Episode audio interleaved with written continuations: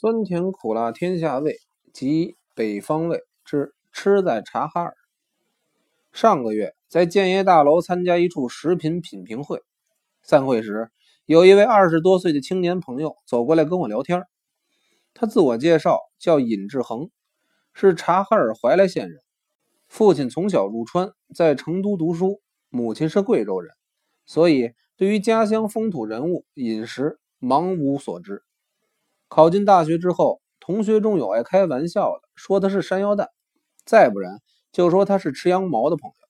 他听了心里非常别扭。难道察哈尔真就没有可以在人前夸耀的饮食了吗？素养，您是饮馔专家，请您指点指点，免得人家一说俏皮话，我就成了巨口的葫芦，无言答对。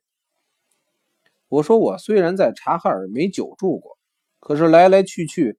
也不止十趟八趟，在华北流行的一句谚语：“察哈尔的三宗宝，山药、口蘑、大皮袄。”山药蛋不错，察哈尔普遍种植马铃薯，又叫洋芋。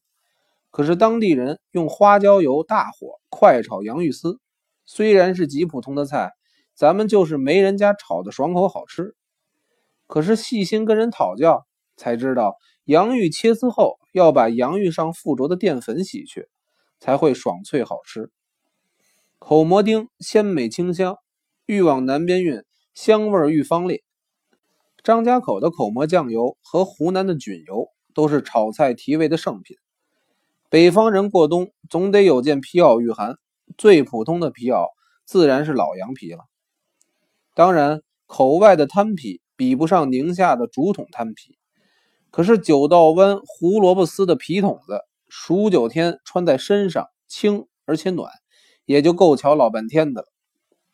撇开三宗宝不谈，至于有人笑话察哈尔人吃羊毛，那就更是大错而特错。察哈尔跟冀晋热绥一样，都出产黄米。靠近山西的阳原县，因为风高土厚，出产一种很特别的黄米，胚芽皮粗而且厚，用磨出来的黄米面蒸发糕。由于糕里有麦皮渣的，所以入口之后觉得粗粗辣辣，像是嚼了一嘴羊毛，因而称之为毛糕。如果把这种毛糕弄成小块，蘸着口蘑肉片卤吃，重香发悦，别具风格。据说缺维他命 B 的人吃了补益更大。跟茶圣朋友谈起来，大家都馋涎欲滴呢。柴南怀来县沙城镇的制酒老师傅们。制酒手艺也是一绝。当地玉成明、迎香两家糟房所产的高粱酒，加上冰糖、龙眼肉、秘方药材，再加当地产的青梅，叫做青梅煮酒，清精玉汁，甘平清新，啜露凝香，在巴拿马赛会曾得过优等奖。不过本省人不知不求，以致沙城煮酒其名不彰罢。永定河在怀来县境有一小河套，出产一种白鱼，鳞细肉嫩，用花椒盐爆腌，跟饭卷子同吃，味纯而正，比猪松花江白鱼也味黄多让，只是未经骚人墨客提咏过，所以知道的人不多。不过在当地有句口头语：“煮酒怀鱼，狼山高，西八里姑娘不用挑。”由此可见一斑。依没到过口外的人的想法，紫塞边寒，大漠茫茫，隐约幻妙。其实长城内外之间，除了牛群、羊群，还兼养猪。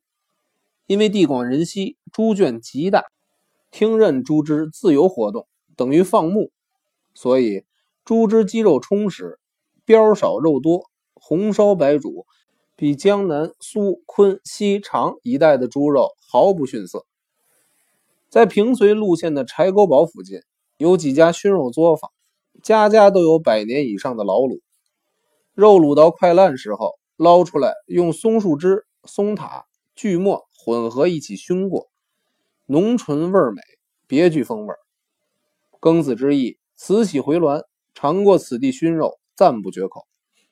怀来知县吴勇是集会当差的干员，立刻把这种熏肉列为贡品。每年胶冬，寿膳房添上十斤火锅，就少不了柴沟堡的熏肉供馔。谁说茶省只知道拿山药蛋当饭，没有好东西吃呢？北平各干果铺子以及几处庙会，有一种无籽的白葡萄干卖，是宣化特产。有人说是西藏葡萄，莹如玻璃，干如醍醐，比舶来的美女牌葡萄干又便宜又好吃。每年不但远销平津沪汉，还参加过巴拿马商展，也是一枝独秀，压倒群芳。